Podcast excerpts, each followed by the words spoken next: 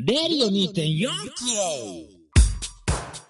はい、というわけで、えー始まりましたけど、レディオ2.4ですけどね、あのーいや、あの、前回の収録から、えー3日ぐらいしか経ってないので、特にこれということはないんですけど、ただ最近ですね、やっぱ体を鍛えることにまたハマり出しまして、えー走っとるんですよ。走ってて、えー今日はちょっと寒いから急にもう元気ねえやってやめちゃったんですけど、あの、毎日走ってるんですよ、基本的には。あの、体力続く限りはということで。で、今日収録日がちょっと土曜日ですね、3月23日。え、あのまた後でですね、レビューで映画を紹介しますけど、今週4本ぐらい見ましたからね、映画館で。だいぶですよ、これはいい感じですよ。1週間に4本見るったら僕の最多記録じゃないかなと、まあ、もっと見てる人もたくさんいる、言いますけども、えー、まあ、劇場最新作をですね、バタバタぶった切るつもりでいるんですけど、あ、で、あのーまあ、今週土曜、今日は土曜日って、えー3月23日ですが、えー21日、22日と、それぞれ10キロずつ走るわけですよ。で、走って、右膝が痛くなるんですよ。で、まあ、その、だいたい1回平均、まあ1キロ2キロの時もあるんですけど、毎日走るってなかなかしんどいんで、まあ体力ないので、まあでも大体平均すると、まあ5、6キロは月、今日に行くかなっていう感じで、そうすると、今んとこ、今月だけ120キロ走ってるんですよね。だから結構なんですよ。先月もまたちょっと走ったんですけど、先月12キロしか走ってないとこ、今今月はもう、えー、大体10倍ぐらいになってますそれは右膝悲鳴上げますよ。それどうやったってね、急にってんで。で、先週の土曜日ですね、あのー走ったんですよ。走った時に、あの朝からジム行って講習受けてって話多分したしてないかなしてないかなと思うんですがしてたらでちょっと走ったんですよジムでも軽く。あの市民体育館みたいなとこ行って。でちょっと1キロ2キロそこで走った後にまた走りに行ったんですよ。でそれは21キロ走ろうと思ったんですけど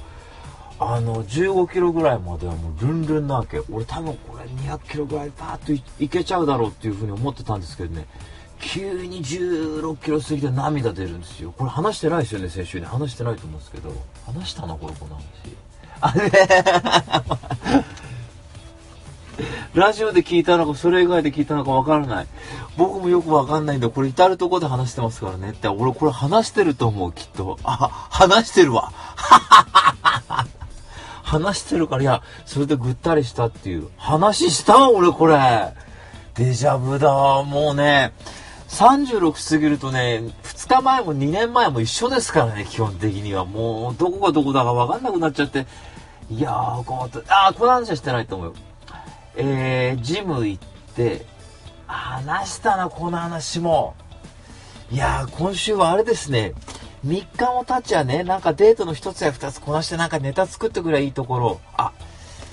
これは良かったですよ。あの職場の仲いいあのお友達が2人ほどいるんですけどあの私の先輩の。でその彼女の LINE を聞きましたね。で LINE 聞いて「勇気入りましたよ。入って半年経ってね。別に仲最初から良かったんで最初からパッと聞いちゃいいじゃないですか。でもなんかほらやっぱさあんまりこうそういうことを聞いたりするのは良くないかなとかってなんか変な風に気使うわけね。同じタイミングで入っちゃえばさなんかわーっとなるけど。いや最初から仲は良かったけどほら変に気使うじゃない。で一人の女の子なんかは今年入ってからなんですよ。タメ語になったのは。でそういう関係性の中でいるとなかなか LINE なんか聞いたりするのほら教えたくないって人もいるじゃない。ですか職場の人と。まあそれはそれでね尊重するのでどういうスタンスでいるか分かんないじゃないですか。でもちょっといやせっかくね仲良くなっても友達だと思ってますから2人のことは。あのた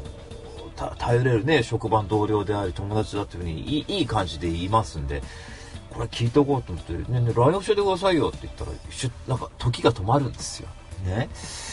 いや下手こいたかなと思っていや先週の寝かせで地雷踏んだかなっていうふうに思ったらね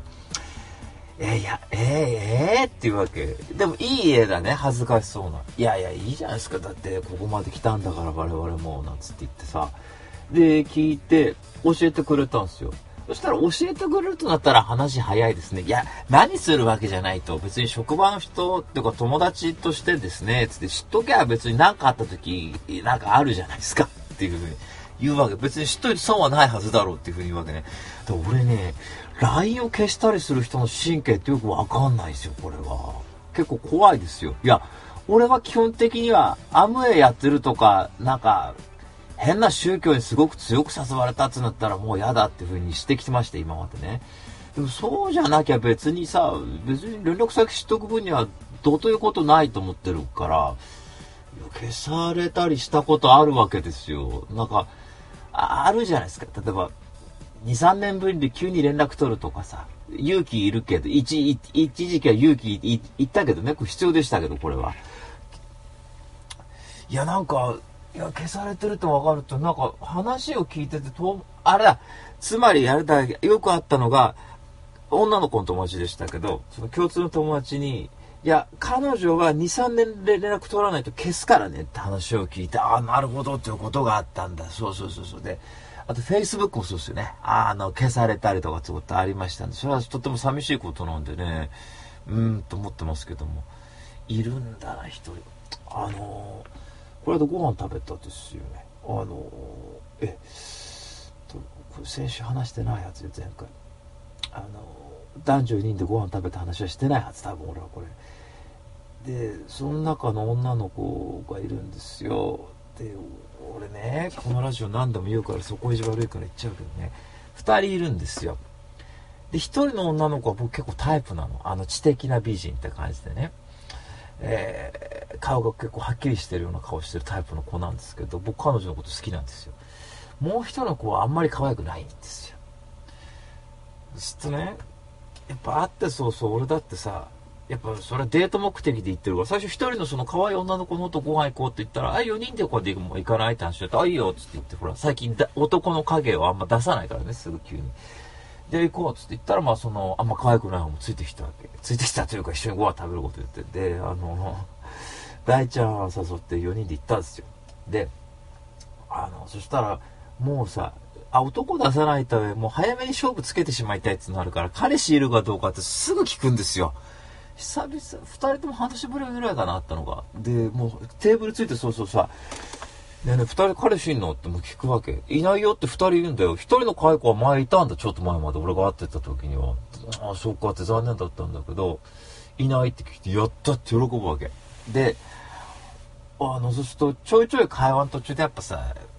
可愛い女の子って可愛いって言いたいんですよね、どうしたって。で、そうすると、その二人に対してさ、そこ意地悪いなと思ったんだけど、いや、二人みたいな美人とね、こうやって飯食えるってのはさ、とかって言うんだけど、完全にそうは言って一人に対して言ってんだ俺それを。嫌な野郎だと思って、ちょいちょい5、6回言ってて、あの、大ちゃんに言われました。お前あれ言ってたけど一人に言ってただろうって言われて、あ、分かったって言って、分かるよ、当たり前だって言われて。なんか大ちゃんが言うにはそれ言うと必ず俺その綺麗な子の方しか見ないで言ってたっていう感じ。ざまみやがれってんだ。それが面白かったですね、今週ね。で、だから、あの、先週のですね、あの、本当あのデートブチギレられ事件、あの、ジョニー地雷踏みまくり事件からはですね、特に人間関係のトラブルはないまんま、えー、過ごしたんですが、トラブルがないイコールラジオ的には、まあ、面白くないってことになっちゃうのが辛いとこだなと思うんですけど、ということは俺が不幸あるたび、これオープニング充実するっていう、怒りで大体発いやー、そんな、やだよ、俺基本的にはもう明るく楽しくだけ生きていきたい人ですからね。まあいいや。えー、で、あのー、最近ですね、あのー、職場に喫煙所があるんですが、僕タバコ吸わないんで、入って半年ずっと入んなかったんですよ。で、先輩方と社員さんがそこでたもろってたりするんですけど、2人ぐらいで。で、そこに女の他のちょっと部署の人がもうタバコ吸いに来るんですよ。で、私、女性と仲良くなるっていうのは趣味ですから、あの、そうすると、その二人となんとかお近づきになって、もっといや、もう一人可愛い子いんだけどね、この子 LINE 教えてって言ったらダメだって言われて、あの、あんまそれからあんまこう、関わりにくくなっちゃったんですけど、その三人がいるもんだから、なんとかそこに潜入したいっつんでね、私ね、副流炎のリスク問わずに、ね、関わらず、そこの部屋に最近入り浸るようになりましたね。えーやっぱね恋は強いって思いつつそのね職場の先輩のねあのいるんですよあの、まあ、2 3 0代2 3 0歳、えー、20, 20, 20歳ぐらいの上の60歳ぐらいの先輩がいるんですけど、今日入ってきたでしょって言って、入って行きましたよって言ったら、いや、でもあれでしょ、目的が女の子でしょって言われて、いや、そりゃそうですよって言ったら、いや、だからぎこちなかったもんね、今日ねって言われて、いや、畜生って見られてらと思って、それは恥ずかしいですね。えー、あの、これはですね、えー、ちょっとこう、なんかこういう恋の監視、恋のこうレフリーがそばにいるっていうのは、何でもやりづらいと思いつつですね、なんとかそこに負けずにあと残り2ヶ月ぐらいありますから、今の職場にお世話になる予定なので、それまでになんとかこの喫煙所の3人の女性の LINE を聞いて去りたいっていうふうに思ってますね。はい。それが僕の今のところのこう、目標ですね。で、あと、どうでもいいことなんですけど、これも。どうでもいい話ばっかりしてますけどね。車が欲しいんですよ、僕そろそろ。で、それを言うとみんな免許を取れってまず言うんですけどね。いや、免許取ったからだっていうことなんですけど、そうするとずっと価格 .com で中古車情報ばっかり調べてますね。ええー、で、免許ないと買えないことはないかもわかんないですけど、どうなんでしょうね。でも運転できないとつまんないですからね。で、そう、一番理想としては FJ クルーザーだとか、あの、ジープのレネゲードって車が欲しいんですけど、あの、まあ、上見たらそれはね、フェラーリ乗りたいとかいろいろありますけどね。でもそれは FJ クルーザーにしたって350万ですから、なかなかすぐ手が出ないと。で、今、車乗ってるじゃないですか、大体。あの、ま、周りの人っつうか、大体こう、よく男性が多いですかね。二十歳ぐらい上とかの人って車世代っていうか、話聞くといろいろ教えてくれると面白いんですけど、ちょっと、みんな適当なこと言うと、車の話ってどういう、俺はこういう車乗りたいって言っても、今んとこ話しても、いや、こういう車がいいってね、大体自分の理想像をみんな俺に語るんですよ。ね。俺、俺スポーツカーは乗らないって言ってんのに、いや、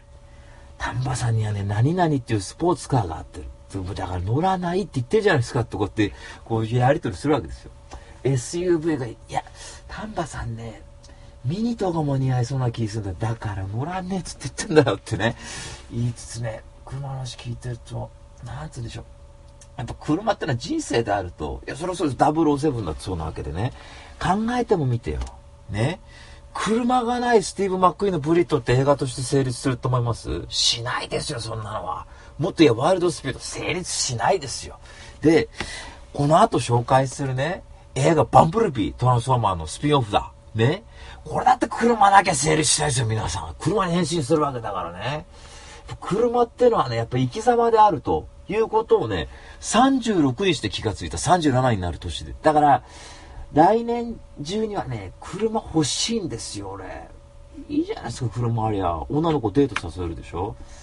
で、あれやれるじゃないですか。駐車券口で加えるやつ。これ女子がみんな惚れるやつだね。で、バックミラーで見るやつだ。ああ。ちょっと待ってね。あの、口で加えてあの駐車場探すやつ。そこに挟めばいいんだけど、口に挟むってのが重要なんだって。いや、皆さんこれ、俺最近彼女できたから恋愛論に参加する権利が僕にはあるわけで、それ言わせてもらうと、全世界の女子の98%はこの口で加える仕草ってね、惚れるっていう統計を取ってますから、間違いない。うーちゃんがね、今、汚ねえなって思うんだよな、いちいちよ。なんで挟まねえんだって言ってますけどね。冗談じゃねえよって。切符を口で加えてる女みたいでろくなもんじゃねえよと思ってるわけでね。なんで注射器を口で挟むのっていうふうに今怒ってますけどね。だからここで98%と言ったのはここにあるわけですよ。今、うちはちょっと2%の方に入ってるわけでね。世の男性ね。女を落としてんだったら、注射券口で加えろってことは今日のあのメッセージですね。僕から言いたいね。えー、97%ぐらいにしとこうかな。まあいいや。えー、というわけで、えー、そう。で、そのために、貯金を始めてるわけなんですけど、1日1円貯金もですね、ついに、えー、今、110日、110日が経ちまして、始めてから、えー、コツコツコツコツ1円ずつ増やしてってですね、えー、今、えー、6100 50円まで貯まりましたね。今日110円入れたので。で、そうすると、10年後には600万貯まってるって計算なんですが、10年以内にはさすがに車欲しいですよね。やっぱせめて行ったって再来年ぐらいまでには欲しいと思ってるんですけど。まあとにかくですね、え車を買って、で、車を買えば、えー、車ってのはロボットに変身するっていうのが僕の今の頭の想像で、ね、動いてますね。トランスマン見たばっかりですから。そういうえー、ロボットに変身する車ね、ぼちぼち、えー、まあ、来年ぐらい買いたいなというふうに思ってますね。はい。えー、僕の理想みたいな話でしたけどね。まあ、たまにはちょっと理想を話させてくださいよ。最近暗い話ばっかりだったでしょ？ね。女なんか嫌いだって女性不信になって落ち込んで、さらに復活したとかそういう忙しい1週間でしたから、たまに俺だって明るい話させてもらいたい。はい。というわけで、えー、こんな感じで僕の1週間でございました。続きました。レビュー2.0キロ in the house。新しい情報、新しい情報。それは常に我々の身近にあるもの。身近にあるもの。レディオ2.4キロ。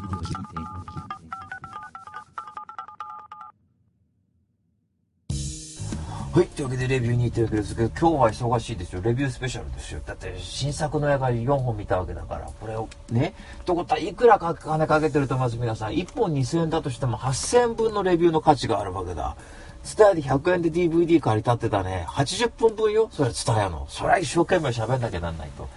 ねえ、一番おすすめだったのマーク・ウェブのギフテッドって映画もう喋れずまんま終わってっちゃいましたけども、そういう不幸な作品ってあるんだな。谷間みたいに入っちゃうやつ。えー、で、あと最近面白かったのはですね、えー、今日紹介する映画で以外で話すと、あの、グリーン、グリーンルームだったかあれ？グリーンルームだったかな？グリーンルームだったと思うな。グリーンルームって映画見たんですけど、これね、あの、アメリカのね、パンクバンドの人たちがね、いるんですよ。で、ツアー回ってるわけ。ね、売れないバンドだ。そこで、ツアー回ってる先で、そのライブハウスがネオナチの巣窟で、そこで殺人事件を目撃し、そのバンドメンバー4人とネオナチの対決を描くって映画見たんですけど、これね、なかなか面白かったですよ。あの予算がすごく少ない映画なんですよ。確か5億円ぐらいですけどね。まあじゃあ5億円で明日映画撮ろうって言ったってそうは5億円すぐ用意できないですけどね。ロト6当てても映画1本しか撮れねえのかと思うと悲しくなってきますけど。で、それ見てたらね、あの、結構いいんですよ。あの、こう、なんか友達の最初記者みたいなやつが、取材受けてたら、ごめん、ちょっと今日のギグなしになったんだっつって、もう切れちゃうね、ドラマが。てめえ、この野郎ってね。俺たち金よこせっつって言ってさ、あライブやったら金出さねえっつって、金やろっつって言って、いや、分かった、俺の、その、なんだっけ、親戚が、あの、ライブハウスみたいなと伝あるから、そこでやったらどうだって分かったって言ったら、そこネオナチの巣窟なんで。そこでパンクバンドよ、さすがに。もう行った瞬間さ、スキンヘッズっていうかみんな坊主の白人の連中ばっかいるからさ、それ見てここやべえなっていう風に言うんだよ。でもそこでやっぱパンクロッカーだね。かっこいいね。ね。そこでネオナチクソみたいな曲歌うんで、クソネオナチぶっ潰れろみたいな曲、てめえらみんな死んじまえみたいな曲歌うわけ。するとみんなネオナチ、えーという仲良くさすんで。でも、そういうもんなんでしょうね。そこはまだ別に問題は起きなかったわけ。客にウェーってやられて終わりだったんだけど、その後、じゃあ楽屋戻ろうって言ったら、楽屋ちょっと今使ってるからダメだっつって言って、上がったっつって帰ろうとしたら、あ、やばい、携帯忘れたっつって、そのベースのやつがさ、あの、携帯ガチャって開けて無理やり楽屋入ると、そこに女の子の死体が転がっててさ、そのネオナチのやつが今人殺したばっかだって言うだけ。へえ、へえ、つって言って。そしたらその4人がね、その楽屋に立てこもって、一人のネオナチをこう人質にとってさ、あの、そこの部屋に立てこもるんだよ。そうするとネオナチのリーダーが来てさ、もう解放しろ解放しろっていう風に言うんだよ。ね。だから映画1時間半ぐらいの映画なんだけど、もう途中の40分ぐらいまでずっと楽屋でそいつを立てこもってるっていうシーンばっかりなんだよ。壁際でずっと「開けろもうお巡りさ警察を呼ぶぞ」とかっつって言って「えで警察呼べ!」とかってこっちで言うんだそうするともう呼んだけどもいやそれ大ごとにしできないからとかってこう壁越しでずっとやり取りするわけでそこでさこじゃあ銃よこせって銃1個こっち持ってんだ控え楽屋でそれよこせっつって言ってダメだそれ罠だって言って銃渡そうとするとさこう、部屋の隅からこう、さーっとのぞドアの隅からこう覗いて、銃渡そうとすると、人がそばに立ってるってそう女の子がもう一人いるんだよ。そしたら、そベースの男が手引っ込めようとするそこ思いっきりね、ナタでこう、手を何度もこう、切るガッガッガッやーもう手ボロボロだ。そうすると、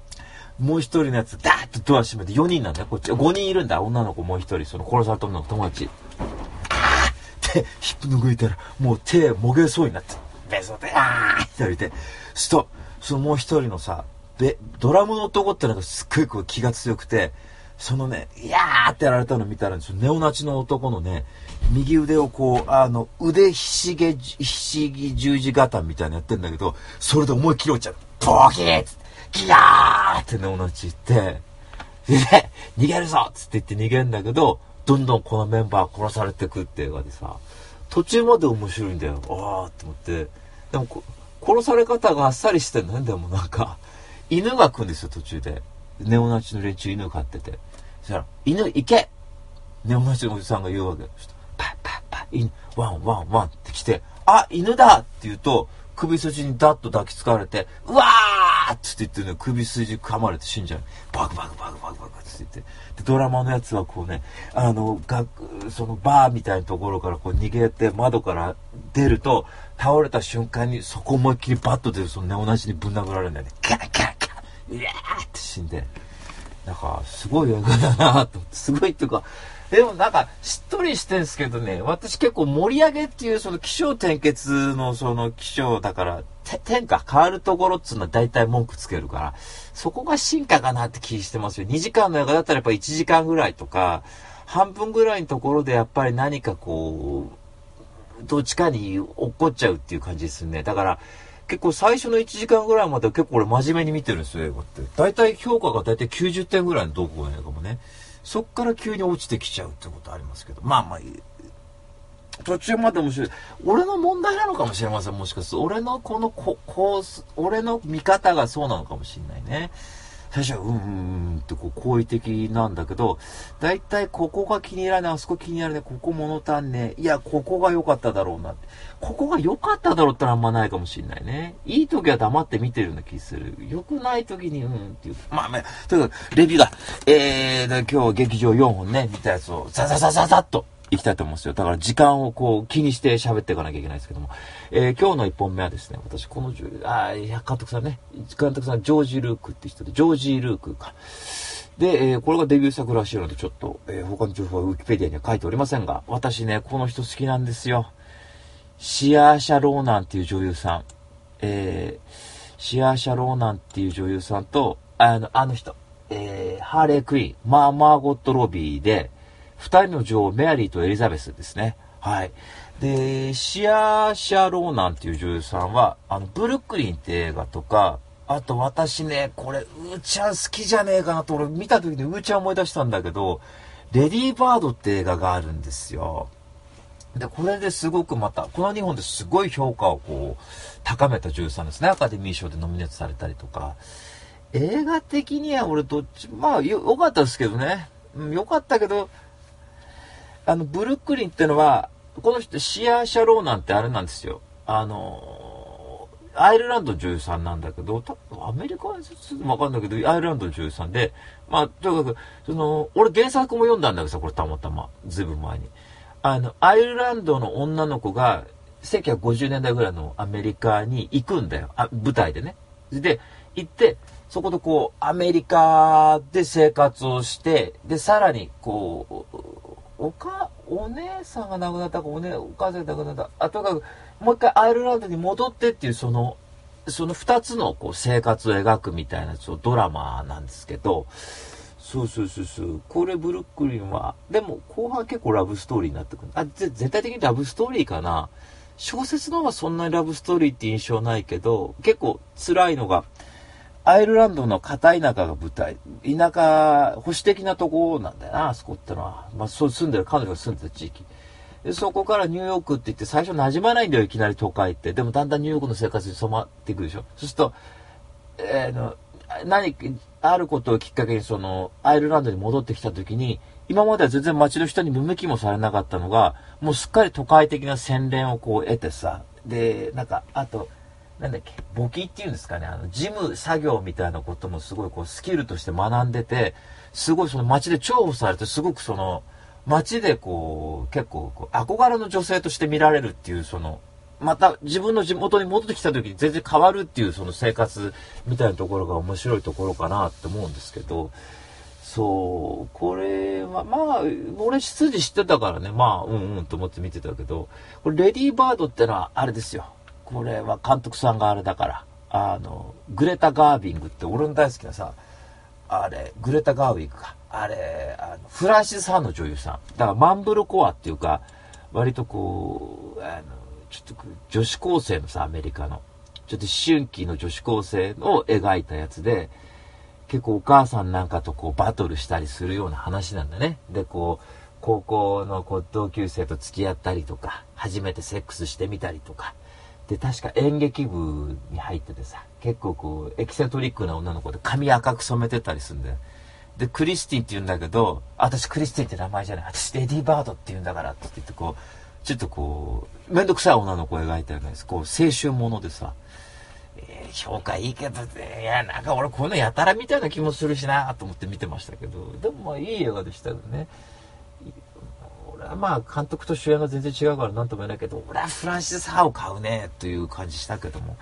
それとかに出てて、こ特にレディーバードって映画で僕初めて見たのかな、多分。それで、やべえ可愛いと思って、それで好きになった。で、今回の二人の女王、メアリーとエリザベスってのは、あの、またね、女王陛下のおきりみたいな話で、あの、16世紀のイギリスとスコットランドが舞台で、で、スコットランドの女王様ってのがいるわけだ。で、そうすると、イギリスの女王ってのがいるわけね、エリザベスってのはいるんだけど、で、メアリーってのは、こう、スコットランドの女王なんだけど、なんか、親父かお母さんが、お、親父が一緒なのかな？で、こう、エリザベスが一応イギリスの女王だけど、このスコットランドのメアリーも、そのイギリスの王室を継ぐ、その血筋を持ってるわけ。で、そうすると、あの、イギリスとスコットランドって結構関係が微妙みたいで、一応、当時は多分スコットランドイギリスのも国という感じなのかもわからないですが、で、こう、そうすると、フランスから戻ってくんだ。あの、このメアリーっつうのが、フランスで、えー、結婚しろって言って結婚したとか、戻ってきたとこから映画始まるんだけど、で、そうすると、この女王の血筋を引くやつが戻ってきたっていうだけで、この割とエリザベス側っていうのは結構こう、大騒ぎになるんですよ。やばい。あいつ、うちらの権力握ってんじゃねえのって話になるっていう。だからこう、二人のその、なんと割とこう、駆け引きみたいな、二つの国を舞台にしたこう、駆け引きを描いた作品かなっていう印象があるんですけど、やっぱね、あの、今日朝早い回で見たんで頭ぼーっとしてたんですけどね、あの、日本版だけの特徴かもわかんないですが、多分なかなか結構こう、血縁関係とか少し複雑当時、当時のイギリスのこの王室の関係を、えー、世界を描く話なので、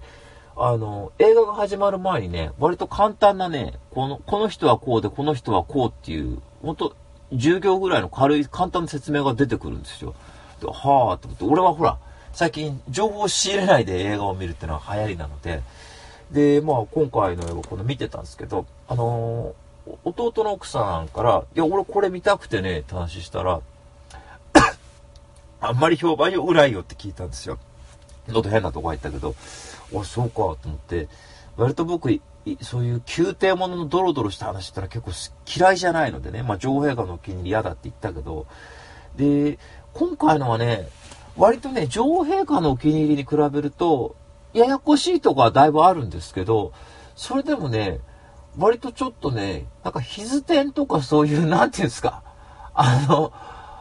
えー、そういう、こう、あるですよね。宮廷を描いたドロドロ人間ドラマ系というか、それと近いのかなって気がして、割と僕は女王陛下のお気に入りなんかよりはこっちの方がとっつきやすかったですよね。で、そうすると、このスコットランドのメアリーってのはさ、あの、いざ自分はその国を治めるってなった場合に、結構その理想とするところがあるっていうのは、その国を治める姿勢として。そうすると、なんだって言ったら、メアリーはカトリックなんだけど、あの、プロテスタントと共存するっていうのはまず第一に一番最初に言うことなんだよね。でも、一旦プロテスタントの割と過激な思想の持ち主からすると、冗談じゃねえよな、女の女王なんか、女のね、そんな君主に仕えられるかなんていうこと言われるわけ。で、カトリックみたいな古臭い考えなんて言って結構過激な持ち主なんだね。俺、あ、プロテスタントでもやっぱこういう人いたのかなっていうふうに、こう勉強になったけどね。すと、や、やれやつら、あれ、偶像崇拝ってカトリックダメでしたっけね？プロテスタントがダメですか？ダメってことないだろうけど、プロテスタントがダメか、あんまり。だから、そうですね、心にあるっていうことだもんね、結局ね。だから、あの、そう、空想崇拝してあいつらは、なんつってこう怒るわけよね。で、そういうところがあるんだけど、メアリーはそれでもこう、周りから、いや、ああいつを切るなっていうふうに言うんだね。あの、メアリーが言うんだよ。いや、私の考えに付き添えないんだか、えー、従えないんだったら、ここから出てって、その、割と、宮廷でも力持ってた、その、周りの人たちってのをどんどん切ってっちゃうわけね。だから、結構理想を追い求めるっていう点では結構ドライなところもあったりするんだね。でも、片やね、結構これは現代的かなと思ったのが、途中で旦那さんができるんですよ。で、彼がね、その旦那っつうのがややこしいことに、スコットランドの、スコットランドどっかの、その割と位の高いその貴族だったんだけど、一回追放にあってて、一時期イギリスにいるんですよ。で、イギリスから戻ってきて、もう一回スコットランドやるんだっつって言ってこう戻ってきて、その、えー、メアリーといい仲になるんだけど、あの、彼はね、あの、同性愛者なんだよね。多分女性をそんなに性の対象として見ない。で、それで、めんどくせえことにさ、大バカ野郎だと思うんだけどね。いや、不倫だってなんだっていいやと思うんだけども、男であれ女であれ好きにしたらいいと思うんだけども、このね、メアリーのね、側近とそういう仲になるんですよ。ね。イタリア人の割とちょっと黒人とのハーフかなあれは。ミックスかな？っていう人が、割とちょっとこう、割とね、中性的な見た目した人とこう、そういう感じになるわけ。するとさ、メアリーの側近だって怒りますよ、そりゃ。あの、次女っつうんですかね、あのほら、お世話する人たちも、あんたなんかこの野郎って言うわけよ。そりゃそうだと思う、やっぱり。近いとこはダメよって思うじゃない。だけど、メアリー許すんだよな、その男のことを、側近の男のことをさ。あの、バレないようにやってとかなんだかわかんないこと言う、なんか言うんだよって。すげえ度量が広いというかね。不倫 OK だって俺でさえそういうことは許せないやって思っちゃう。自分だったらね、もし。で、片や、で、子供ができるんだ。で、片やエリザベスっていう方はさ、子供がいなくて、その、自分の地位を固めるために周りから結婚しろって言われたって、私は男だから結婚しないっていうすごいもう国を治めるってことに関してすごい強い意志をまたこちらこちらで持ってるわけ。で、途中で戦争したりするんだな。イギリスとスコットランドで。で、それでこう、メアリーってうまいことそれをこう出し抜いていくんだね。で、途中であったのが、エリザベスって恋人がいるんですよ。で、恋人がいて、で、割と位が高いやつで、その、当時って結婚するってすごい意味合いが大きいことなんでしょ？多分人質に取るみたいな印象、いや、あの、そういうところもあるんじゃないですか。だから、自分のその近いやつをメアリーと最初結婚させようとするんだね。メアリーこの人と結婚しろ。あ、あいつと結婚しろ。こいつはダメだってことを割とこう、内政干渉的にイギリス側からこう、持ちかけていくんだね。で、メアリー突っぱねるわけ。そうすると、途中で自分の恋人をその差し出さねばならないってことになるわけですよ。そうするとメアリーは冗談じゃないっていうわけ。もしこいつと、この男と結婚しろって言うんであれば、自分を第一党の女王候補に連れろっていうふうに言うわけね。権利を持たせろというふうなことを交渉の術として使っていくわけ。で、途中でね、エリザベス、俺このシーンちょっとまだよくわかってないんだけど、こう映画の肝かなって思うシーンなんですが、天然痘にかかっちゃうんですね、エリザベスが。天然痘にかかる中、もう命も危ないって中でね、メアリーがこう交渉するんだね、大胆な決断を。あの、それがね、ロバートだかっていうそのエリザベスの恋人と、自分は結婚するから、その、女王の人に捉えろっていう手紙をはっきりこう、送りつけるんだね。そうすると、エリザベスの方としてはさ、あの、自分の恋人が取られるかもしれないって言ってね、天然痘でこう顔を隠してる中ね、その恋人のとこにやってくるんだよな。あなたと離れたくないね。そこでこう、チャイコフスキーみたいな音楽、デーンとかかるわけ。その男もさ、僕は君とは離れないよみたいなこと言うわけ。熱いって思うんです、それ朝の9時から。いいぞ女王陛下のお気に入りはこういうストレートなとこないから、ね。こういうロマン主義じゃないからさ、あっちはさ。俺やっぱトルストイ好きだよ。ドストエフス好きだね、やっぱりね。こういう、わーって盛り上がられると、うわーって来るわけ。ね。いいって思うんだよ、そういうとこが。思うんだけれどもね、途中まで面白いって言い方だね、これも。あの、結局ね、俺が見たかった期待してたのって、この二人がバチバチやり合うってとこ想像したんですよ。メアリーとエリザベスが。でもね、メアリーってすごい度量が広いでしょそうすると、でも意志も硬いね。で、メアリーとエリザベスって言ってるけどね、メアリーの映画なんですよ、これ結局は。試合者ローナ見る映画なわけ。で、あのーエリザベスと結局は赤いすんだどうだみたいな話になってくんだよね。あ、なんだ、二人でこう、なんか派遣取り合う話じゃないんだと思って、結局なんだって言ったら、やっぱメアリーもその、いろんな周りの側近の裏切りに遭い、結局国に入れ入れなくなっちゃってということに話になってきて、そこでエリザベスのもとに身を寄せようか、よう、どうしようという、もうほとんど映画の最後までこれ喋っちゃってるんですが、っていうところやって、二人の和解っていうところはあるんだけど、エリザベスの方がほぼ描かれないんですよね、この映画って。でもとてもこの、ジョージ・ルークさんっていう監督さんはいいなと思ったのが、割とその、途中で自分は子供がいないでしょ、エリザベスってのは。で、そこはやっぱ寂しさ感じてるらしいんだよな。でそこで、あの、馬小屋に行ってさ、馬の出産に立ち会った後さ、メアリーが確か妊娠したっていう知らせを聞いてたね。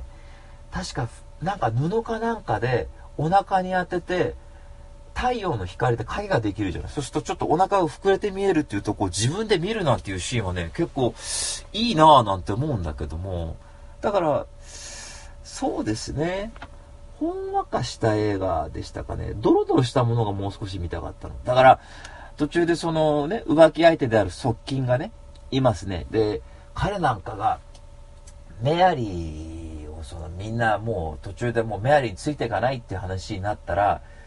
要はさ、当時ってのは多分その噂とかそういう世相とかっていうことってすごく大事かもわかんないね、この映画で行くと。そうすると、メアリーはもう、あの、あのイタリア人の男と浮気してるっていう噂をバーッと周りの側近連中、裏切った側近連中がバーッと流し出してさ、その男を追放するっていう決断をもうメアリーを抜きにして決めちゃうわけ。そうするとすごいんだね。そこが20人ぐらいの男バーッといきなりメアリーの部屋入ってきてさ、開けろダッと入ってきて、情報を開けてください。バッと入ってくると、もうこの男を処刑するって言ってね、その10人ぐらいで代わり番号にその、そいつの腹にこう、ナイフを突き刺すんだよね。ギャーギャーね内臓飛び出ちゃう。ギャーなんてことをするの？いや、俺見ててなんてことするんだって思いつつ、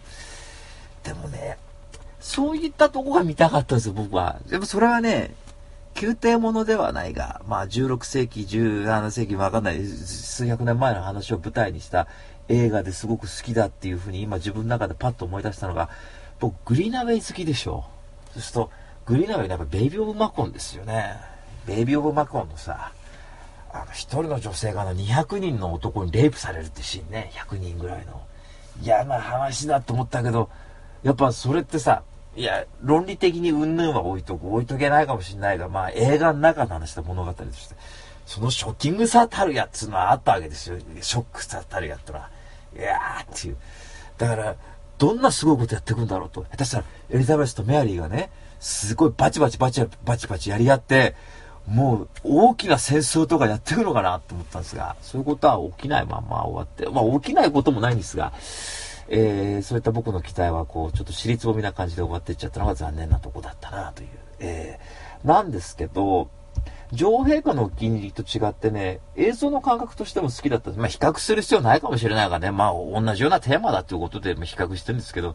こっちって絵が広いんですね、割と。あの、スコットランドのこう、すごい雄大な大地、スコットランド撮ってるかどうかわかりませんが、えー、雄大な大地をパッと撮ったりする。で、多分この映像の強弱っていうところで多分この制作陣ってのは結構意識的だったんじゃないかなというふうに思ってます。それは、室内から急にこう雪のシーンに変わるとか、そういう季節感みたいなところもこの映画とよく表現されていて、だからそういったところも良かったんじゃないかな。だからその辺が少し薄くなってっちゃうのは後半の特徴だったのかな。わかんない。よく覚えてないから適当なこと言ってますがね。でもこれアカデミー賞に衣装賞だかなんだかで、衣装デザイン賞かなんかでノミネートされてますんで、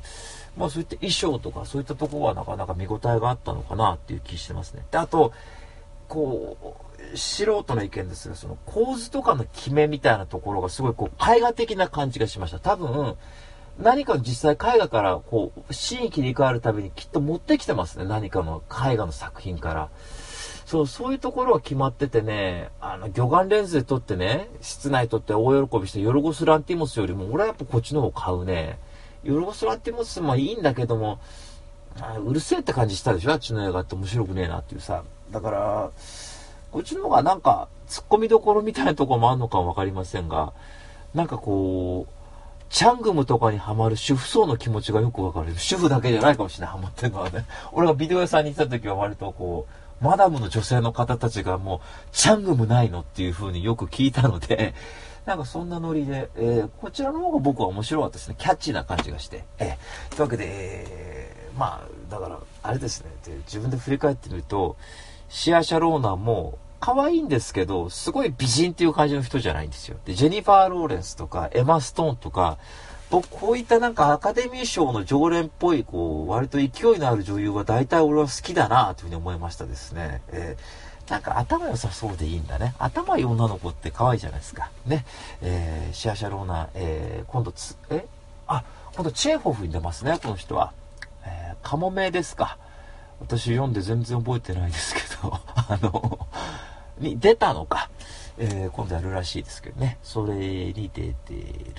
出るらしいです。それちょっと見たいなというふうに思ってます。はい。というわけで、えー、今日の1本目は、まあ点数で言えばそうですね、後半ちょっと私立を見するので、65点ぐらいの、えー、監督さんがジョージ・ルークで、えー、主演がシアー・シャローナ、マーゴット・ロビー。マーゴット・ロビーいい女優だと思ったなで、今度、あの、シャロン・テートをやるんでしょあのタランティーノの新しい映画でね。ってことはあれですよ、えー、なんだっけ、チャールズ・マンソンたちに殺される役をやるのかな、その映画でね。えー、楽しみですけどね。あと、ハーレー・クイーンのスピンオフというか、また、スーサード・スクワットの2が来年ぐらいに公開、今年だったかなやるんですね。えー、勢いある女優さんですけど。えー、そんな二人で、えー、二人の女王、メアリーとエリザベスでした。はい、えー、で、続いて2本目ですがね、時間がないんですよね。本当になんだかもう、本当に、なんかさ、なんとか何年とかって思うんですけど、5分ぐらいで喋ってたつもりだったんですけどね。で、あの、えー、じゃあ今日2本目は、これも最新作ですよ。えー、昨日公開ですね。監督さんがトラビス・ナイトで、主演が、この人も可愛かったね。ヘイリー・スタインフェルドで、バンブルビーですね。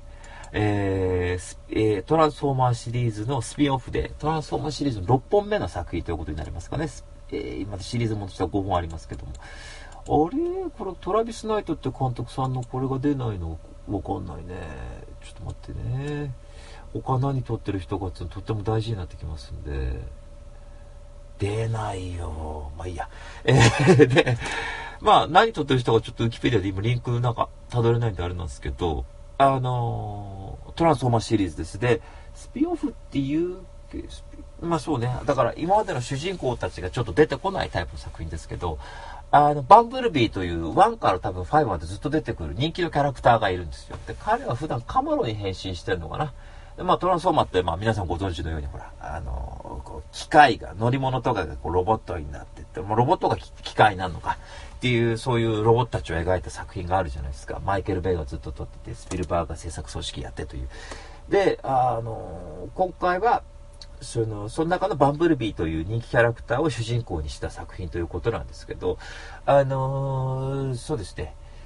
えー、舞台が1980年代なんですね。確か87年のアメリカが舞台になる。で、バンブルビーが初めて地球に降り立つところが、まあ話、メインになってくるんですけど、あの、割と CM なんかでさ、結構こう、惑星みたいなとこでその、このなんつうの、オートボットっていうか、この、が、バシバシバシバシ戦ってるっていうシーンが少し入ってくるかなっていうふうに思うんですけど、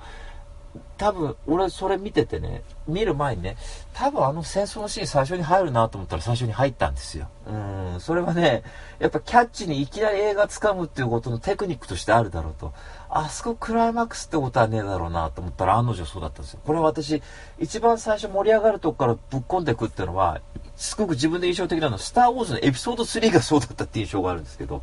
で、ああ、そう、なるほど。で、そこで、あの、あれだ、オプティマスプライムとかとバンブルビーがバンバンバン戦ってる。で、そこで、なんか、オプティマスプライムたちは、その、オートボットって、その、ロボットたちの世界の中では反乱軍って言われてて、なんか、追い詰められてる側にあるんだね。味方側だけど、人間からすると。で、で、この街はやばいからってって、バンブループ、まあ、地球っていう遠い星に行くんだって、ビューンとこう、そこで送り出されるわけですよ。で、バンブルビーは最初のうちはこれ声が喋れますからね。で、これあれなんですよ。トランスファーマーちょっと見てない人のために言っとくと、バンブルビーって登場した時って、1から5まで、あの、自分で声が喋れないんですよ。だから、ラジオの音声をね、こう、合成して自分の声にするっていうんですけど、今回は喋れるんですよ、最初の方では。えー、喋るバンブルビーだって思うんだけど、特に俺トランスフォーマー好きだけど、そんなに強い思い入れあるわけではないので、あ、そうだ、そうか、と思って。で、そこでまあ敵と戦ってる地球に降り立った先で、まあ敵と戦って、その自分の生態っていうのを失ってしまうんですけど、あと記憶を失うのかな？だから割とこう、最初戦士みたいな感じだったんだけど、大人だったら少しこう、幼児か、幼児的な感じになって、記憶を失っちゃって。で、きか、あのー、今回は、なんだっけ、ビートルに変身してるんですけど、で、そこに、あのー、えっ、ー、と、チャーリーって女の子が来て、で、その彼女はずっと自分の車が欲しいって言ってる18歳の女の子なんですけど、バイトしながらなんと車買うんだなんて言ってて、そこで、あの、整備のバイトもしてて、そこの駐車場に止まってた、このビートルを、あれもらってくわって言って、誕生日だからも、ちょうだいって言ってもらって、で、そこで自分のガレージに置いてて、なんかバトンと部品が落ちるから下を調べたら、その機械にガチャンガチャンガチャンってなって、自分がその手に入れた車はそういうロボットだったってことがわかるっていうことになるんですけど、あの、これうちの弟の奥さんも言ってて、僕も見てる途中に思ったんですが、あの ET なんですよね。だからこう、ファーストコンタクトというか、ET もそうじゃないですか。こういきなり宇宙人が来るわけで、で、そこで交流ってのがあるじゃないですか。で、まあ、こういう、そういうことなんだね、この映画も。だから、あのまあ、このチャーリーって女の子は5までは今のとこ出てきてないので、まあそれを踏まえると最後もどういうことになるかってことはだいたい予想つくかなと思うんですけど、あのこのね、僕は見てて思ったのが、結構このチャーリーやってる、えー、チャーリーやってるヘイリー・スタインフィールドっていう女優さんが、ちょっとね、ゴーリキあやめちゃんを不良にしたみたいな感じで可愛いんですよ、ちょっとね。好きだなと思って見てたんだけど、この彼女とこの家族のやりとりってのは結構いいんだね。あのー、一番最初にこうさ、確か聞いたのがザ・スミスなんですよ。イギリスのバンドね、80年代に人気あった。で、それ聞いてて、こうずっと整備だ家でなんかやってると、家族ってすごく仲がいいんですよ。他3人家族いて、えー、義理のお父さんと、おママがいて、で、弟がいてってことなんだけど、その、チャリーってこう、その3人ってすごく仲が良くて、あはははってテレビになって見てるような家族なんだけど、そこにこう、交わろうとしないわけさ。でもその交わんない感じもね、なんかこう、思春期の、こう、あの、まあ、男でも女でもいいんだけど、こう、春期の人が抱えるような、こう、なんか、こう、廃れ具合っていうのがすごくうまく出てる感じして、なんか、冗談じゃねえ、そんな楽しいことなんかやってられるか、みたいなさ。だからその辺は結構僕は見てて面白かったですね。で、あの、だからアクションものっていう点では見応えはあるかなと思ったんですが、そういった人間ドラマ的な部分で、あの、要は、バンブルビーにその日常っていうものをこう教えていくわけですね。日常というかその地球での過ごし方っていう。CM でもあるけど、こう、砂浜でバンブルビーがいて、誰か人間が来た隠れてって言うと、こう、隠れろったら車に変身しろっていう意味でバンブルビーこうお辞儀して自分でロボットのまま砂浜に隠れちゃって、それじゃダメなんていう、こう、突っ込みどころがあったりするんだね。家で、家むちゃくちゃにぶっ壊しちゃったり、バンブルビーが。こう、好奇心を押せたから、こう、チャーリーがいない間になんかいろいろやってるうちになんかこう、部屋ぶっ壊しちゃったりとか。で、あの、チャーリーの生活っていうとこが気に入ったんで、その辺もう少し掘り下げていくと、あの、またこの高校生ですよ。高校3年生かな。18歳、17歳ぐらい。そうすると、あの、バイトしてても意地悪なクラスメートってのが出てくるんですよ。ね。これが嬉しくなっちゃう。で、あの、本当に、何のドラマ性も向こうになしに、ただチャーリーに意地悪するっていう女の子たち出てくるわけね。で、なんか懐かしい感じがするんですよ。この映画って見てると。それはそうなんですよ。1980年代の曲がかかりっていうことですから。で、僕が知ってた曲がかかり続けるわけですよね。Tears for Fears がかかり、ザ・スミスがかかりという、えー、ね、ブルーススプリスプリングスティーンがかかったかな？わかんないけど、 a-ha がかかりということをやるわけだ。そうすると、なんか俺が知ってるものをやってる。で、レディープレイヤーもそうだったかもしれないんだけど、でね、俺レディープレイヤーはあざといと感じて、で、キャプテン・マーベルも嫌だなと思ったでしょ？そ女性的なこととかっていうこと。今回も割とこう、ガールズパワー的なとこあんのかなって思うんですけどね、うちの弟の奥さんも言ってたんですがね、やっぱ人と感想を言い合うの面白いなと思ったんだけど、それが全然嫌味な感じしないですよね、この映画ってね。あの、うん、あの、今回バンブルビーを狙う、その、敵側のオートボットたちの、その、敵側っていうのは、まあ、男女のコンビで来るんだね。そうすると、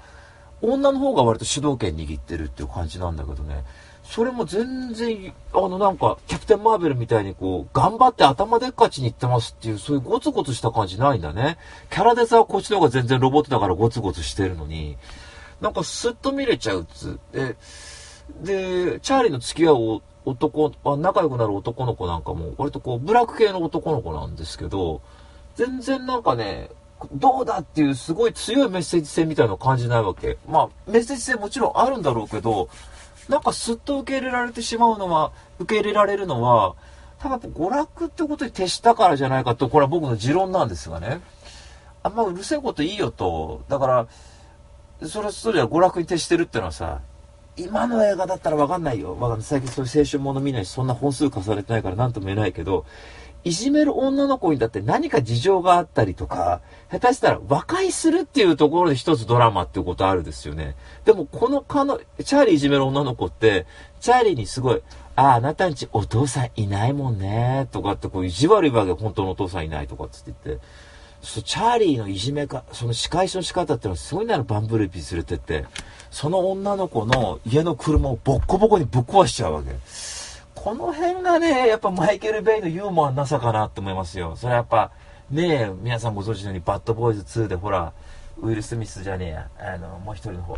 なんだっけ、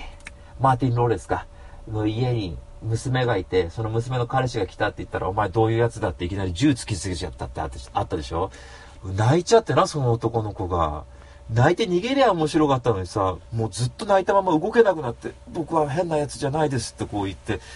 ちょっとやりすぎじゃないですかってさ家族3人であの愚痴った記憶がありますけど、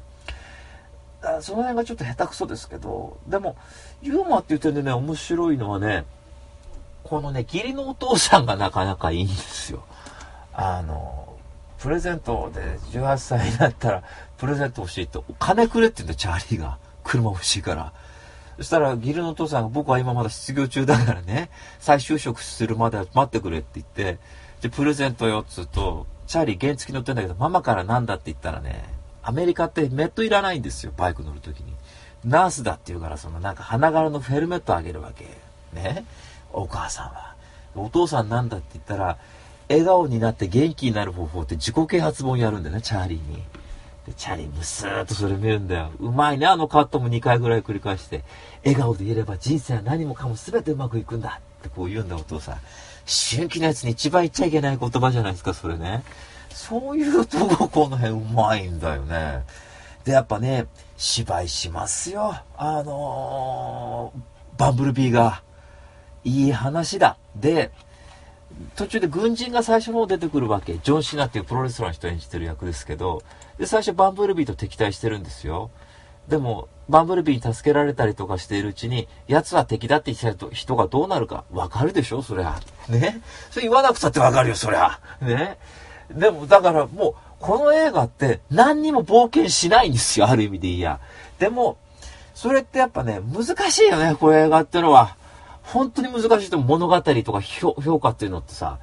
ラブソングばっかやだよって言って、久保田敏信にぐっと心揺さぶられるってことあるわけだ。デグザイルにケチつけるってことあるわけ。手堅くてやだぜっつってて文句つけることもありゃさ、いいよ、それはそれでっていう。あの、万人受けするって言って先週嫌だって言ったでしょ。あれは多分あれでしょうね。演出としてつまんねえからキャプテン・マーベルは30点だって言われたんですよね。でもこっちはね、やっぱもうみんな見てよということに徹してますから、それはそれで私潔いって大いに評価しますんでね。これはぜひ皆さんに見に行ってもらいたいな。あの、多分ね、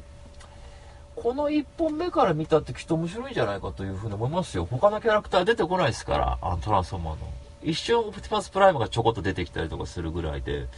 ここスタートにしてもどうでしょう1からまた5まで見てみるとかね。そういう見方もいけんじゃねえかって気しますよ。えー、で、あと、途中でその、やっぱりパンブルビーが家でビデオを見るんですよね。あの、大きい手でこうビデオセットして体育座りでこうガレージの中で見るんですよ。その姿可愛いんですけど、それ見る映画がね、ブレックファーストクラブっていう、あの、ブラッドパックってその80年代、ああ、さすが知ってらっしゃる、もう本当に。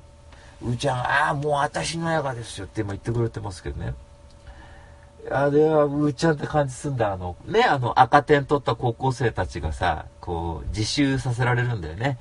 その高校生たちをこう描くっていう、割と舞台みたいなね、ちょっと一幕ものと言いますか、そういう映画があるんですけど、で、最後になんか、それで、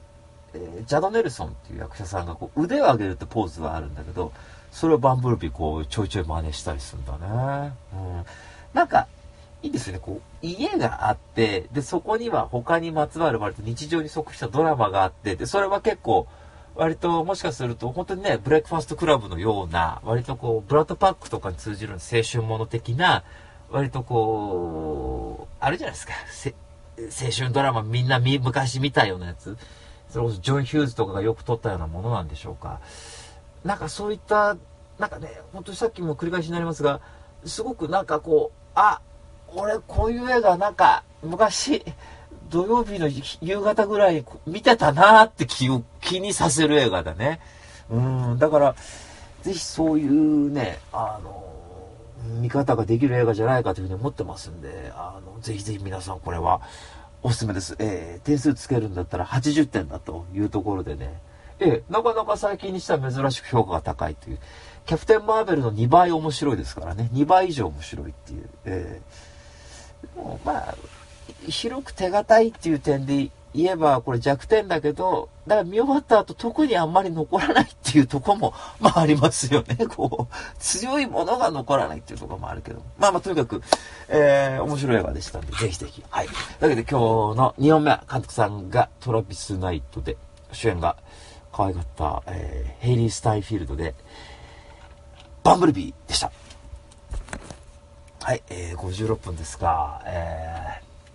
ー、昨日公開の映画でね、もう2本紹介したかったんですが、まあ、毎週水曜日また収録するので、そこに撮っといてもいいかなと思ってるんですが、これあれですよ、えー話題作、えー、ブラック・クランズマンを見てきましたんで、先ほど。えー、スパイクリーの久々の映画がどうだったかという話は、まあ、多分この言い方するとあんまり評価高くねえだろうなってことはなんとなくわかるかなと思うんですけど、いや、わかんないですよ。えー、これはちょっと蓋開けてみなきゃわかりませんが。で、あと、ビリーブ未来への大逆転って、このタイトルはいかがなものかと思ってますけどね、ちょっとサブタイトルは。ビリーブだけならまだしも、えー、未来への大逆転。現代は、オンザベベーシス・オブ・セックスっていうタイトルですから、どういう意味かちょっとわかりませんけど、基本的な性みたいなことなのかな？が、なんでビリーブ未来の大逆転になっちゃったんだっていう不満はありつつね。えー、ちょっと邦題これは難ありでしょうね。 On the Basis of Sex だったらかっこいいじゃんね、そっちの方がね。受け入れられようと思って、あの、よくわかんなくなっちゃっていい点検かなと思うんですけど、その辺見ましたんで、ちょっとそれをですね、来週喋れたらなというふうに思ってます。はい。というわけで、こんな感じのレビューに手を切るでした。また、あ、また来週じゃねえや。ツイッター、エンディングです。Yeah, baby. 君に夢中さ。ハマって、上下、上下、はい。というわけでエンディングですけどもね、えー、今週ですね、あの、ゲーム買ったんですよ、たくさん。えー、何本買ったんだ？え、また積んじゃってますね。で、職場でそれ話したら、いや、あんたやんなさいって話になって、いや、やだやだ、いや、買うのが趣味なんだもんって言ってたんだけど、確かにやんなきゃなと思って、えー、アンチャーデッド1、2、3、4ね、えー買いました。これ1から3まで1本のゲームに入ってるやつですね。まあ、1本と捉えて、4。で、ホライズンゼロってあの恐竜が出てロボットの恐竜出てくるやつね。ロボットってつくとやっぱうーちゃん向きかなって気がするんですけどね。そりゃそうですよ。私ドラえもんからガンダムまでですからねっていうふうに言ってますけどね。あ、そっか。あこいつさんか。こいつさんはあの、キャット人伝テヤンデーからマシン英雄伝渡るまでっていうのが、あ、違うか。ね、あの、キャット人伝テヤンデーから、あの、ユニコーンまでっていう、こう、幅広く、あの、や、これ、なんか、ロボットもっていくらくくってもあんま幅広い感じしないのが悔しいですよ、なんかね。下手したら、コロスケからドラえもんまでって言った方がなんか幅広く感じるんじゃないかって気もしますけども。えー、狭いからね、狭いね。えー、ドラえもんからゴンスケまでって言っても変わんないですしね。まあいいや。で、あの、そしたら、えー、ゴンスケって21円もの芋掘りロボットですけどね。あれがね、一応ね、割り当てたんですよ。そしたら一応僕は21円もんになったんですよ。で、それはなんでだって言ったらね、いや、実家が旅館だからだって言ったわけ。そしたらうーちゃんが納得してくれた。まあ、それならしょうがねえやなって言ったわけね。そうしょ、俺はつぶらな瞳してるしねってしてねえやって言われたんだけど、で、うーちゃんはモモンガイになったんですよ、あれは。あの、もじゃこう、も、もじゃこうみたいなのがいるんですよ。で、うーちゃんはもじゃこう論ってのは私知ってますんで、ああいう旅をしそうだっていうね。それ大いにしたいですよ、火星から木星までねって言ってくれてますけどね。それと同じなんですよ、全く。で、瞬間移動が使えるの、モモンガって。で、あと、そして、芋掘りロボットは、あの、このラジオを聴いてる、あの、遠くに行った友達に顔が似てるんですよ。で、それなんでかって言ったら、その遠くに行った友達は、スネ夫って言われてたんですよね。で、えー遠くに行って、今ちょっと鉄格子の向こう側にいる友達がいるんですがね、やめろやめろってね、いないけど、それと声が一緒なんですよ。で、それから、あの、肝付金太さんですか。あの声は、その遠くにいた友達の声になった、あの、なったんですよ。遠くに行っちゃったんで。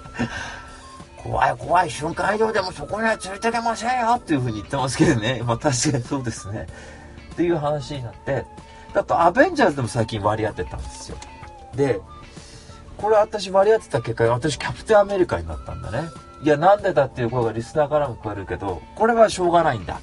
なぜならクリス・エヴァンスはジョニーだからなんですよ。なぜかって言えば、ファンタスティック4でジョニーって役やってますね。ファイヤーと、ヒューマントーチ。っ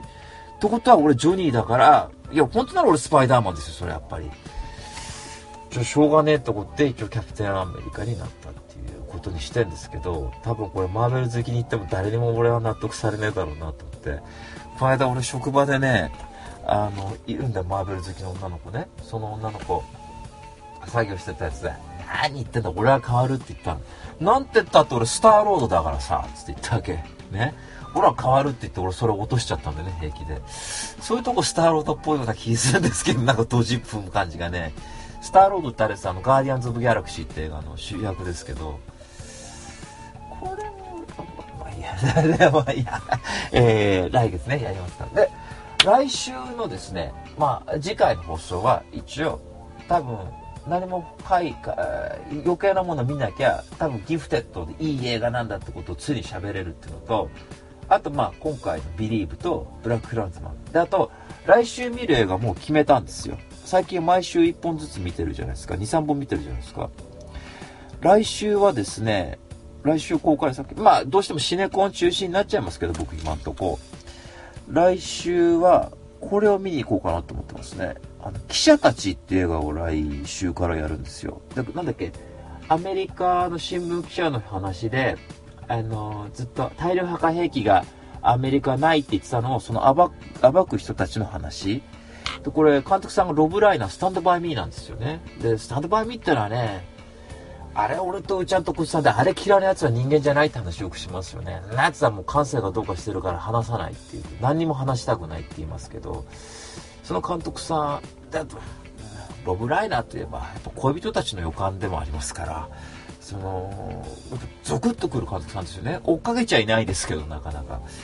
で、その人が撮るっつうんで、ちょっとそれ見に行きたいなっていうのと、あと、今ですね、ルキノ・ビスコンティの山猫をやってるんですよね。アラン・ドロン。え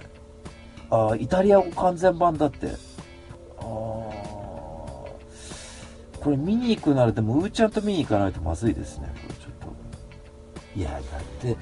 やっぱりそれはそれビスコンティといえばうーちゃんじゃないですか、だって。ね。あっしはね、一本も見てませんがね、多分好きなんだっていうふうに言ってて、いや、だと思うっていう話してたぐらいですから。うちら結構話早いですよ。あの、二次元だったらコーチさんと見に行く。3次元でね、貴族の没落って言うと、うーちゃんと見に行くって決めてんですよ、これ。じゃあ2人が同時に見れる映画って何だって言ったらハロウィンしかないって話になったんですよね。ホラー好きの2人が。え、あ、違うの？あ、そっか。4月12日にやりますから、これ2人連れて行こうと思ってるんですよ、今。一緒に見ましょう、これ、ハロウィン1をね。怖いですよねえ。その40年後の話ですからね。で、記者たちとそれ見よう。で、そうそう最近劇場に行くってのがなんか趣味になってるらしく、僕の中で。そうするとですね、いいでしょ？この中でいい趣味でしょ？くだらない方が見,、見ないですけどね。あと、見ようと思ったら、ダンボ見ようかなと思ってますね。えー、くだらないのやってますよ、また。俺、あの、エドガー・ライトって監督、その、ショーン・オブ・ザ・デッドってあの、ゾンビのやつ、なんも面白くないな、あんなバカみたいな映画。そうですね、その辺ですかね。えー、リバプール最後の恋。いろいろありますね。20センチュリー、私20世紀。ハンガリーの映画だって。えー、いろいろありますな。よし。なんかいろいろ見ていきましょう。そそろそろぼちぼちね、ちょっとちっちゃい単館系の映画にも手広げられたらいいなぁなと思ってますけどね。えー、マニアックブレって楽しいですから。はい、というわけで、レディ2.4キロでですね、皆様からメール募集しておりますんで、じゃんじゃんじゃがじゃが送ってちょうだい。はい。というわけで、こんな感じのレディオ2.4キロでした。また来週